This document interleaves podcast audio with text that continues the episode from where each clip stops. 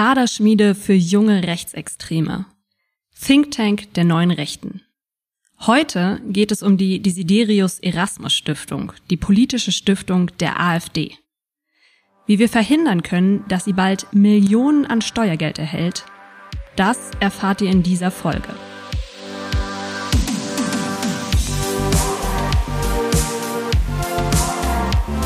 Willkommen zu Theory of Change.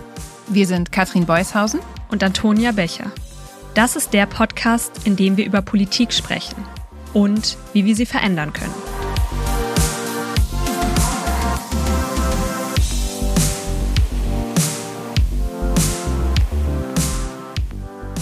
Hallo und herzlich willkommen zu einer Sommerfolge Theory of Change. Das ist heute eine ganz besondere Folge für mich auch, weil ich sie ohne meine Campact Podcast Hostin Katrin aufnehme. Äh, sorry an der Stelle an alle Katrin Ultras. Äh, Katrin werdet ihr heute äh, nicht zu hören bekommen. Dafür freue ich mich umso mehr, dass ich eine Campact-Kollegin von mir heute begrüßen kann. Herzlich willkommen, Dr. Miriam Schader. Hi, Miri. Hi, Antonia. Schön, dass ich dabei sein kann. Ja, cool, dass du da bist. Ähm, Miri ist Expertin beim Thema AfD und AfD-Stiftung, denn sie leitet bei Campact das Kampagnenteam gegen Rassismus und Rechtsextremismus. Ich freue mich auf deine Einschätzung zum Thema, Miri. Ich freue mich auch. Ich verfolge ja viel weniger genau als du in deiner täglichen Arbeit, ähm, wie es mit der AfD gerade vor sich geht.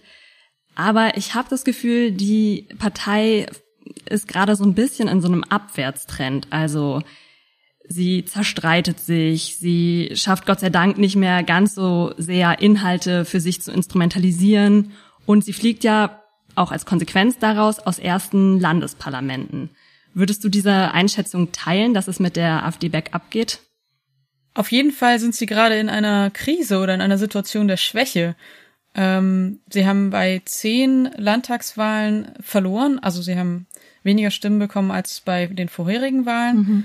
Ähm, sowohl im Osten als auch im Westen. Im Westen sieht man das ganz besonders deutlich, dass in vielen Wahlen jetzt gerade so über die 5%-Hürde gekommen oder in Schleswig-Holstein, wir freuen uns alle, rausgeflogen. Ähm, das erhöht natürlich auch den internen Druck und sorgt für noch mehr Streitpotenzial. Umso absurder ist es, dass wir die AfD bzw. ihre parteinahe Stiftung bald mit ziemlich viel Millionen unserer Steuergelder finanzieren und dadurch auch wieder stabilisieren könnten. Miri, vielleicht kannst du unseren HörerInnen da draußen, die davon bisher noch gar nichts gehört haben, nochmal erklären, was da droht und wer oder was diese parteinahe Stiftung der AfD ist. Ja, gern. Also die ähm, meisten Parteien, die im Bundestag vertreten sind, oder eigentlich inzwischen alle, haben eine parteinahe Stiftung, die meisten Leute werden die Konrad-Adenauer-Stiftung, die Böll-Stiftung oder die Friedrich-Ebert-Stiftung, deren Namen werden Sie vielleicht schon mal gehört haben. Mhm. Die AfD ist nicht blöd. Die sagt, wir wollen sowas auch, denn diese Stiftungen bekommen Geld vom Staat und sind sehr wichtige AkteurInnen in der ähm, Zivilgesellschaft. Und da möchte die AfD natürlich gerne mitspielen. Die Desiderius Erasmus Stiftung, so nennt sich die parteinahe Stiftung der genau. AfD.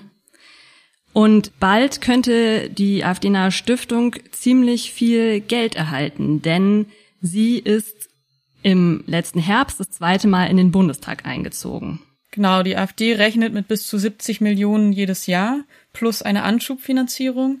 Bisher konnte das verhindert werden, aber wir müssen viel tun, damit es auch auf Dauer nicht so kommt, dass die AfD dieses Geld einstreicht. Und damit würde sie, ja, politische Bildung kann man es kaum nennen, aber natürlich irgendwie Bildung oder ihre Ideen verbreiten, ihre extrem rechten Ideen verbreiten mit extrem viel Geld in der Hand plötzlich. Ja, ganz genau. Sie könnte Stipendien vergeben, Studien äh, in Auftrag geben, Forschung fördern, die pseudo-wissenschaftlich wäre, völkische Ideologie darüber verbreiten. Sie könnte in der Zivilgesellschaft als Akteurin Seminare ausrichten, Leute finanzieren, die dann professionell ihre Ideologie verbreiten. Das ist die ganz große Gefahr und das würde natürlich zu einer starken Normalisierung dieser Ideologien und auch der AfD als der dazugehörigen Partei beitragen. Ich finde es eine extrem gruselige Vorstellung, muss ich sagen. Deswegen total wichtig, dass wir uns heute mit dem Thema Desiderius Erasmus Stiftung beschäftigen. Bevor wir tiefer einsteigen, ein kleiner Hinweis zur Transparenz. Das ist eine Sommerfolge, das heißt, wir haben sie Anfang Juni aufgenommen und alles, was in die AfD sich an kleineren und größeren Skandalen leistet in den nächsten Wochen, darauf werden wir heute nicht eingehen, weil wir natürlich noch gar nicht davon wissen.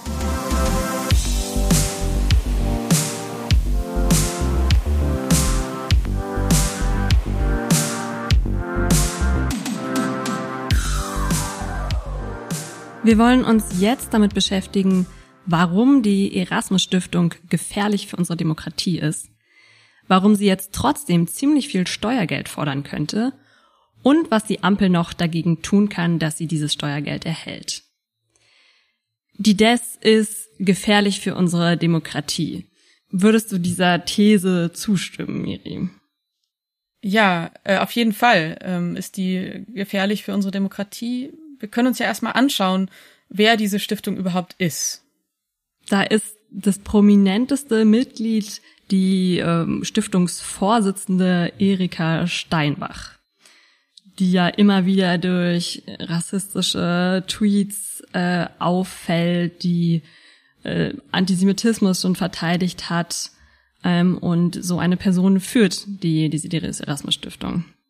Genau, sie ist zugleich das Aushängeschild wie auch ähm, eine Art Emblem für den Rassismus und den Antisemitismus, den wir von dieser Stiftung zu erwarten haben. Dann besteht die Stiftung noch ähm, aus einem Kuratorium, wo sie sich auch relativ bedeckt halten, wer da überhaupt drin ist, angeblich zum Schutz der Kuratoriumsmitglieder. Äh, ein paar Personalien sind allerdings bekannt und auch da zum Beispiel bei äh, Karl Albrecht Schachtschneider der äh, aus der im innersten Kreis der rassistischen Kampagne ein Prozent äh, ist, ähm, oder Karl-Heinz Weismann, der äh, das Institut für Staatspolitik mitgegründet hat. Also echt problematische Personen, die da quasi die, die inhaltliche Richtung dieser Stiftung mitbestimmen. Genau, vielleicht kann man sich die beiden noch mal ein bisschen genauer anschauen. Also gerade dieser Karl-Heinz Weismann ist wirklich eine Figur, die in der Etablierung rechtsextremer Ideologie ganz wichtig ist. Der hat dieses Institut, von dem du gerade gesprochen hast, ja mitbegründet, zusammen mit Götz Institut Kubitschek, für Staatspolitik. Mhm. Genau, den Namen kennt man vielleicht. Ähm, die sind in Schnellroda und das ist, klingt so harmlos, ne? Institut für Staatspolitik. Das klingt irgendwie so mhm. Institut für Soziologie an der Uni Göttingen oder so. Ähm, sind sie aber ja, nicht. Normalisierung kann die AfD ganz gut. Mhm. Ja, ganz genau, voll. Das ist voll so ein Ding der Normalisierung. Die, ähm, das dient dazu, als Think Tank für die, für die neue Rechte ähm, Sachen rauszubringen. Und dann guckt man sich den Kubitschek noch an, mit dem man das zusammengegründet hat. Ähm, der ist ein Verleger, der bringt das dann ganz gleich auch noch in Buchform raus und ähm, das ist sehr, sehr gruselig, was da passiert. Also das Personal hinter der DES äh, besticht durch Rassismus, Rechtsextremismus, Geschichtsrevisionismus und was man sich auch angucken kann, äh, wenn man sagt, die die Desiderius Erasmus Stiftung ist gefährlich für unsere Demokratie, ist die Wirkung, die die Stiftung und ihre ja selbst sogenannte politische Arbeit oder politische Bildung ähm, hat. Ja, genau. Also ich glaube, was man sieht, ist, dass die, die DES so eine Schlüsselorganisation der, der Rechten sein kann und dass die dann eben staatlich finanziert und groß gemacht würde mit unseren Steuergeldern. Mhm. Bisher funktioniert das Ganze durch Spenden. Äh, natürlich wäre da viel, viel mehr möglich ähm, im Sinne einer rechten Kaderschmiede, eines Thinktanks, eines ganz, ganz wichtigen Ortes für die Szenenvernetzung, wenn da plötzlich Millionen an Steuergeld, Steuergeld reinfließen. Ja, stellen wir uns vor, wir haben Millionen von Steuergeldern, die in Forschungsförderung gehen können, aber keine Forschung, wie wir sie uns vorstellen, wissenschaftlich solide Arbeit, sondern ähm, rechtsextremen, völkischen, schwurblerischen harmlos ausgedrückt Quatsch, aber eben Dinge, die wirklich Diskurse verschieben helfen und echte Wissenschaft mhm. in Frage stellen helfen. Ich finde auch, dass wir hatten ja gerade schon von der Normalisierungsstrategie geredet, ähm, wenn die AfD dann sehr formal und wissenschaftlich aussehende Publikationen veröffentlicht, äh, also ihre Stiftung, ähm, kann sie da geschichtsrevisionistische Sachen veröffentlichen und das Ganze bekommt eben diesen Stiftungsanstrich und wirkt auf einmal total seriös. Und Menschen kann gar, vielleicht gar nicht mehr unbedingt unterscheiden. Ähm, und dann sehen sie noch von der politischen Stiftung. Ähm, können wir diesem ganzen, können wir dieser Sache jetzt vertrauen oder nicht? Und es wirkt eben, wenn die AfD eine politische Stiftung hat, die mit extrem viel finanziellen Mitteln ausgestattet ist, es ist eben extrem äh, normalisierend und es lässt die AfD einfach als eine normale Partei dastehen, die sie nicht ist. Ja, auf jeden Fall erstmal ihre Stiftung und über diese können sie dann Diskurse verschieben und ähm, Sachen ähm, publizieren, die dann auch der AfD und ihrer Normalisierung ähm, zugutekommen. Na klar, mhm, würde ich auch so sehen. Ähm, ich glaube, was man auch noch sehen muss, ist, dass über die DES natürlich Geld in, in Strukturen fließen können. So, wenn ich hier und da Seminare finanziere als Stiftung, wenn ich da diesem Tagungshaus Geld gebe und so weiter, hier jemandem ein ähm, Honorar zahle, dann ermögliche ich, ermögliche ich der rechten Szene auch einfach Geld zu bekommen, mit dem, mit dem sie sich äh, selber sehr gut stärken können. Das ist auch ein Faktor, den mhm. man nicht übersehen darf. Ich habe mal den aktuellen Haushaltsplan äh, der Desiderius Erasmus Stiftung geguckt. Äh, sie planen ja mit einem Jahresbudget von circa acht Millionen Euro und damit wollen sie 60 Personen äh, beschäftigen und 180 Abendseminare sowie zwei Kongresse organisieren. Also das ist das, was sie bisher bekannt gegeben haben. Und das Ganze mit, äh, mit rechten Inhalten. Ich finde das eine extrem gruselige Vorstellung. Wir können uns sicherlich auch ganz gut vorstellen, wen sie einstellen würden und an wen diese Gehälter fließen würden. Das alles droht also und es wäre für unsere Demokratie wirklich äußerst gefährlich. Jetzt wollen wir uns nochmal angucken, wie es überhaupt dazu kommen kann, dass die Ds plötzlich so viel Steuergeld fordern kann. Ich war ziemlich erstaunt, muss ich sagen, dass es da gar nicht so eine richtig äh, wasserdichte Rechtsgrundlage gibt, sondern dass es irgendwie alles nach so einer Art Gewohnheitsrecht geregelt ist, wie politische Stiftungen Geld bekommen und wie viel Geld sie bekommen. Ja, genau. Bisher gibt es keine gesetzliche Regelung für die Finanzierung parteinaher Stiftungen. Ähm, stattdessen so eine Art Gewohnheitsrecht, die den Stiftungen der politischen Grundströmungen, so wird das genannt, die dauerhaft im Bundestag sind, ähm, Geld zu, ähm, also nach, denen, nach diesem Gewohnheitsrecht wird ihnen Geld zugeteilt und das macht der Haushaltsausschuss. Und zwar richtig viel. Und es geht um, ja, verdammt viel Geld. Ich habe mir mal das Jahr 2019 angeguckt. Da wurden 660 Millionen Euro ausgeschüttet, also über eine halbe ähm, Milliarde Euro, und zwar im Jahr für die politischen Stiftungen. Und um mein Gefühl dafür zu bekommen, ähm, das ist dreimal so viel Geld ähm, die die parteinahen Stiftungen vom Staat bekommen, wie ihre nahestehenden Parteien insgesamt bekommen haben in dem Jahr. Also wirklich unfassbar viel Geld, was die Stiftungen da für ja ihre politische Bildung ähm, bekommen. Ja, wir haben ja schon darüber gesprochen, dass diese Stiftungen für die Parteien super wichtig sind und ähm, deswegen ist das Geld natürlich auch total wichtig. Und die Stiftungen haben es geschafft, dass da, ohne dass da ein Gesetz ähm, das klar regeln würde, sie großen Einfluss darüber darauf haben, wie viel Geld sie bekommen und wie das unter ihnen verteilt wird. Ich fand das total krass, als ich das das erste Mal ähm, so ein bisschen näher recherchiert habe, dass es da wirklich keine klare gesetzliche Grundlage gibt. Ja, es gibt ein Urteil des Bundesverfassungsgerichts von 1986, das ein bisschen was dazu sagt, aber das auch kein Gesetz fordert, das das regeln würde. Und wir merken eben jetzt mit der ähm, Desiderius Erasmus Stiftung, dass wir so ein Gesetz brauchen. Ja, vielleicht noch mal kurz, ähm, wie das geregelt ist gerade. Du hattest ja schon dieses Gewohnheitsrecht angesprochen. Ähm, also im Prinzip ist es der Haushaltsausschuss, der ähm, den Bundeshaushalt ja verabschiedet und der muss dann zwar durch den Bundestag gehen, aber der Bundestag stimmt dem meistens zu. Und im Bundeshaushalt ist eben auch gesagt, welche Summe im Jahr an die politischen Stiftungen geht, also eine Gesamtsumme. Und die Stiftungen regeln das dann unter sich in ziemlich intransparenten Stiftungsgesprächen, äh, welche Stiftung wie viel Geld bekommt. Dann gibt's noch so ein bisschen so einen Verteilungsschlüssel. Ähm, und es wird gesagt, man muss das zweite Mal im Bundestag sein und dann zählen die Prozente, die man eingefahren hat bei den Wahlen. Ähm, genau, aber es, es gibt eben keine klare gesetzliche Grundlage dafür und davon profitiert jetzt die AfD. Genau, das hat so lange funktioniert nach so einem eingespielten Verfahren unter den Stiftungen und den Fraktionen, ähm, bis jetzt eine rechtsextreme Partei, sagen wir, nennen wir es mal bei Namen, eine Stiftung hat und für die Geld haben will. Und zwar richtig viel. Wir reden hier von bis zu 70 Millionen Euro im Jahr für die Stiftung der AfD. Da muss man ja sagen, dass ähm, der Haushaltsausschuss, ähm, als er jetzt dieses Jahr den Bundeshaushalt ähm, ja vorgestellt hat oder ähm, es erstmal ganz gut gemacht hat. Also er hat zumindest der Desiderius Erasmus Stiftung kein Geld zugeteilt, obwohl es ihr ja nach diesem Gewohnheitsrecht irgendwie zustehen würde. Damit ist aber vermutlich das letzte Wort noch nicht gesprochen, oder Miri? Das wird doch die AfD nicht auf sich sitzen lassen. Ganz genau. Ich glaube, wir können erstmal froh sein, dass der Haushaltsausschuss sich darauf geeinigt hat. Gleichzeitig müssen wir damit rechnen, dass die AfD dagegen klagen wird. Ähm, beziehungsweise sie haben das sogar auch schon angekündigt, dass das passieren wird. Und dann muss das Bundesverfassungsgericht entscheiden. Und da gibt es unterschiedliche juristische Einschätzungen, wie das wohl ausgehen wird. Ob die ähm, AfD bzw. DES damit durchkommen und dann das Geld bekommen oder ob wir erstmal Glück haben. So oder so zeigt es, glaube ich, auf eine Lücke. Mhm. Was ich gelesen habe, ist äh, auch viel die Einschätzung, dass sie wahrscheinlich damit äh, Recht bekommen, weil sie sich eben auf diese Chancengleichheit zwischen den politischen Parteien berufen können und auf dieses Gewohnheitsrecht irgendwie.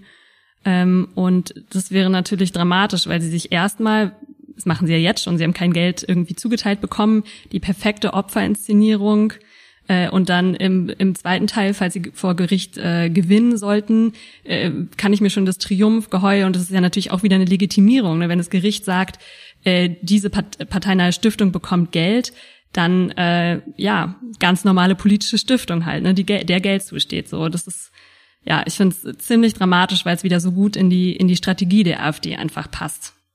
Auf jeden Fall, das ist eine ganz große Gefahr, die wir da haben, zusätzlich zu dem Geld das zeigt, finde ich, total deutlich, dass wir, dass wir ein Gesetz brauchen. Ein Gesetz, das regelt, wie Stiftungen Geld bekommen und welche Stiftungen Geld bekommen. Das sollte sagen, dass wir keinen antidemokratischen Stiftungen Geld aus Bundesmitteln geben. Die Ampel muss jetzt genau so ein Stiftungsgesetz vorlegen. Also eine klare gesetzliche Regelung, die ähm, dafür sorgt, dass demokratiefeindliche Stiftungen Steuergeld erhalten. Und genau damit wollen wir uns jetzt im dritten Teil noch beschäftigen. Miri, wie würde denn so eine, ein Gesetz aussehen? Also was, was für Kriterien würden dann da drinstehen für eine politische Stiftung? Ich glaube, das ist äh, erstmal eine, eine offene Frage und eine nicht so ganz einfache juristische Frage, wie man das verfassungsrechtlich wasserdicht machen kann. Aber ich glaube, was wir auf jeden Fall mhm. festhalten mhm. können, ist, wir müssen dafür sorgen, dass antidemokratische Stiftungen ausgeschlossen werden. Ich glaube, das ist ein ganz wichtiges Kriterium. Okay, also ich als als Laien hätte jetzt gedacht, man könnte einfach sagen, ähm, die Stiftung muss sich demokratischen Werten verschreiben und nur dann wird sie gefördert, also Freiheit, Gleichheit, Pluralismus und so weiter. Aber das ja, ist nicht so einfach, sagst du? Ja, ich glaube schon. Also ich meine, verschreiben kann man sich ja allem. Schreibst du in Papiere, das schreibst du in deine Satzung, das schreibst du auf deine Website das heißt ja nicht, dass du das machst. Und ich glaube, das ist das Schwierige. Wer entscheidet denn, ähm, welche Stiftung antidemokratisch ist und welche nicht? Und ich glaube, da müssen wir ran und da muss ähm, die Ampel als Regierung ähm, schauen, dass sie einen Gesetzentwurf entwickelt, der, ähm, der genau dieses Problem angeht und löst. Und oder, oder die mhm. Fraktionen im Bundestag können das auch machen. Das muss nicht die Ampel machen. Irgendwer muss das tun und zwar sehr, sehr schnell. Also einerseits sozusagen, was steht in dem Gesetz, also welche Kriterien stehen da drin und dann auch, das habe ich gerade rausgehört, wer kontrolliert es dann im Endeffekt? Also wer kontrolliert die Stiftungen, guckt, ob sie diesen Kriterien äh, entsprechen. Ähm, also noch einige offene Fragen. Ja, genau. Es braucht äh, klare Kriterien, welche Stiftungen gefördert werden können und welche nicht. Und es braucht ähm, eine Regel, wer das entscheidet. Das ist eben das Schwierige, ähm, welches Gremium das machen soll. Und um diese Frage lösen zu können, sind wir auch gerade dabei, ein Rechtsgutachten in Auftrag zu geben. Wir wollen als Teil unserer Kampagne ähm, schauen, wie könnte so ein Gesetzentwurf aussehen, der diese Probleme löst und gleichzeitig eben äh, verfassungsrechtlich ähm, einwandfrei ist. Da geht ihr in diesem Gutachten vermutlich auch auf äh, andere politische Stiftungen ein, wie zum Beispiel die Rosa-Luxemburg-Stiftung, der ja ein, ja, sag ich mal, schlecht formuliertes Stiftungsgesetz vielleicht auch auf die Füße fallen könnte, vor allem wenn man sich dann vorstellt, dass das durch möglicherweise den Verfassungsschutz kontrolliert wird, der ähm, dann plötzlich sagt, naja, mit den Kriterien dürfte jetzt die Rosa-Luxemburg-Stiftung auch kein Geld mehr bekommen vom Staat. Das ist natürlich genau eine Gefahr, wenn man ein schlechtes Stiftungsgesetz hat, das dann sagt, ähm, wir haben ein Gremium, lassen wir es den Verfassungsschutz äh, sein, der nach unklaren, das nach unklaren Kriterien entscheidet, ähm, welche Stiftungen aus irgendeiner Perspektive dann, wenn man es nicht klar festlegt, ähm, demokratiefeindlich sein könnten. Ähm, wir brauchen da ein, ein Regel, die genau diese verkorkste links ist wie rechts ähm, Extremismus ähm, Sache, äh, also die das ausschließt und nicht ähm, Pseudo ähm, Argumente anführt, um, um bestimmte linke Strömungen einfach auszuschließen. Wir wissen natürlich nicht, was in dem äh, Gutachten drinstehen wird. Wir schreiben es ja zum Glück nicht selbst, sondern wir sind dabei, ähm, jemanden zu suchen, eine Professorin oder einen Professor, die das für uns machen und hoffen dann auf eine sehr spannende Expertise. Mhm. Ja, cool. Ich bin äh, gespannt, was ihr ähm, oder was in diesem Gutachten dann stehen wird. Ich versuche nochmal zusammenzubinden, über was wir gerade gesprochen haben. Also, die Desiderius Erasmus Stiftung könnte eine sehr einflussreiche rechte Kaderschmiede werden, finanziert von unseren Steuern und damit natürlich sehr gefährlich für unsere Demokratie. Nur ein Stiftungsgesetz, das total klar regelt, mit klaren Kriterien, ähm, zu welchen Bedingungen politische Stiftungen Geld bekommen, kann das noch verhindern. Und das muss von der Ampel eingeführt werden. Und wie wir uns für dieses Stiftungsgesetz einsetzen können, darüber wollen wir jetzt im letzten Teil unseres Podcasts noch sprechen.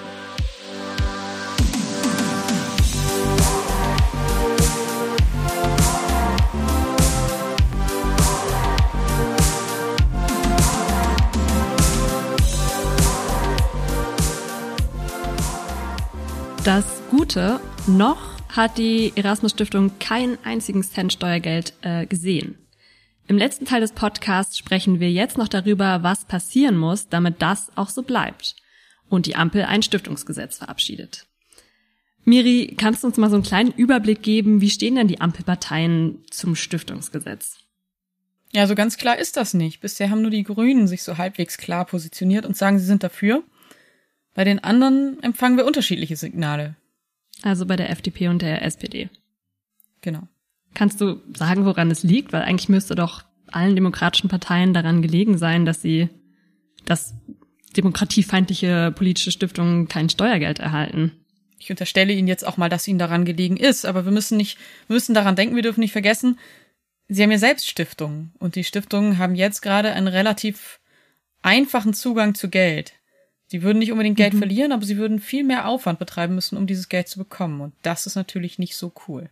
Das heißt, die demokratischen politischen Stiftungen lobbyieren gerade relativ erfolgreich?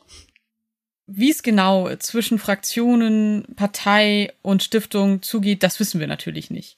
Und wie es innerhalb mhm. der Stiftungen zugeht, wissen wir auch nicht. Wir können nur vermuten, dass die großen Stiftungen, nehmen wir jetzt zum Beispiel die Friedrich-Ebert-Stiftung, einiges zu verlieren hat und da nicht so stark hinter einem Stiftungsgesetz steht, wie man sich das wünschen würde. Mhm. Und deshalb muss man ja sagen, hat es das Stiftungsgesetz auch schon nicht in den Koalitionsvertrag geschafft. Da steht zwar vage irgendwie was drin, aber das Wort Stiftungsgesetz fällt nicht ein einziges Mal.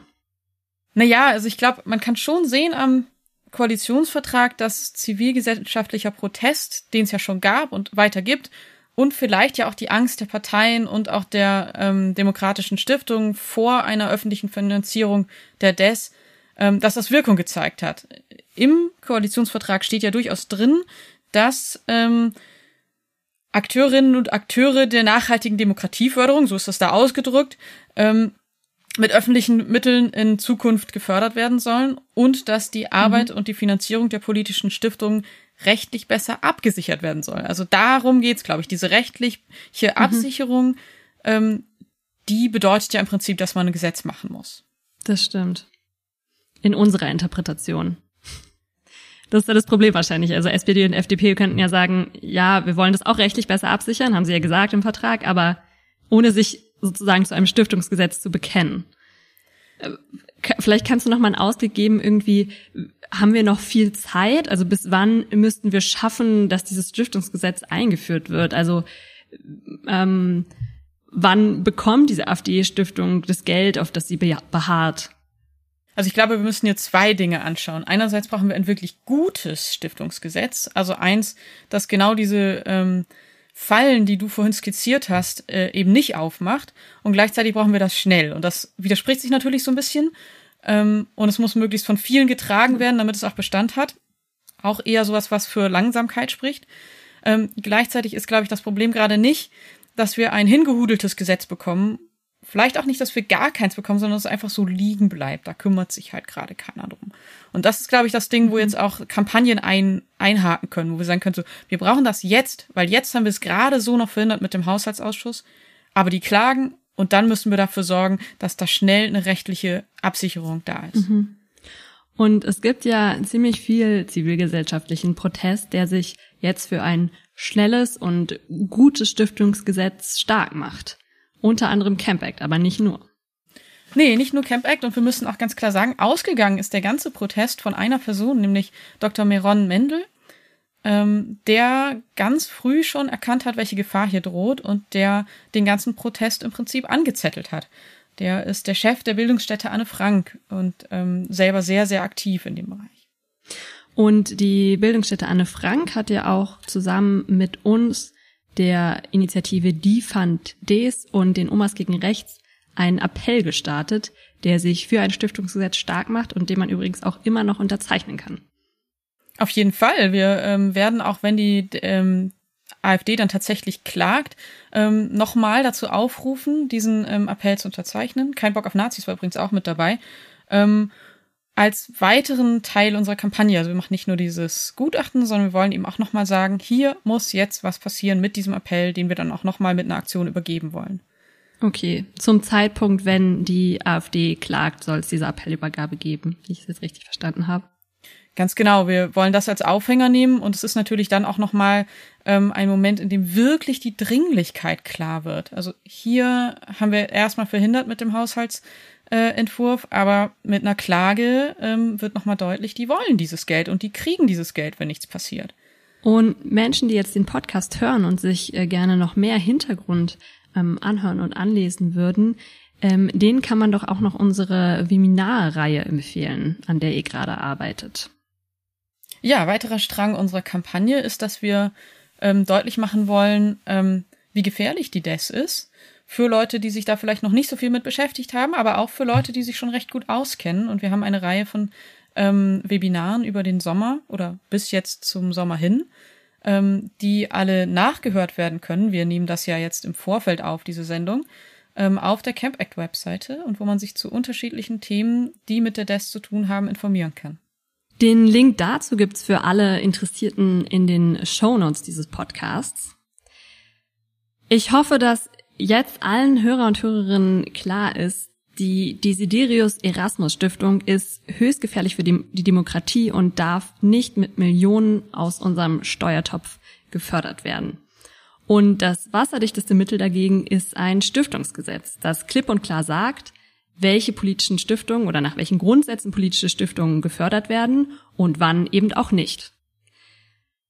Miri, ich wünsche euch sehr viel Erfolg bei euren weiteren Vorhaben und eurem ja, weiteren äh, Campaignen für ein Stiftungsgesetz. Und ich will dir ganz herzlich danken, dass du dir die Zeit genommen hast und hier mit deiner Expertise in den Podcast gekommen bist. Es war richtig cool, dass du da warst. Vielen Dank. Vielen Dank, Antonia. Ich fand es auch richtig cool, dass wir hier uns über die DES unterhalten konnten und sag natürlich auch Danke für die Erfolgswünsche für unsere Kampagne. Und euch da draußen vielen Dank fürs Zuhören. Informiert euch über die Ideen und übers Stiftungsgesetz und abonniert diesen Podcast, damit ihr keine zukünftige Folge verpasst. Die nächste Folge ist dann wieder mit Katrin versprochen und dafür ohne mich, weil ich Campact für ein paar Monate Sabbatical verlasse. Aber ich komme wieder und freue mich auf die nächste Podcast-Folge, bei der ich auch wieder dabei bin. Bis bald, macht's gut, auf Wiederhören.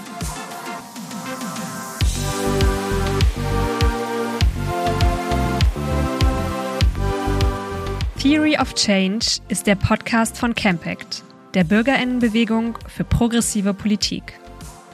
Redaktion Antonia Becher und Katrin Beushausen. Produktion Christian Erl.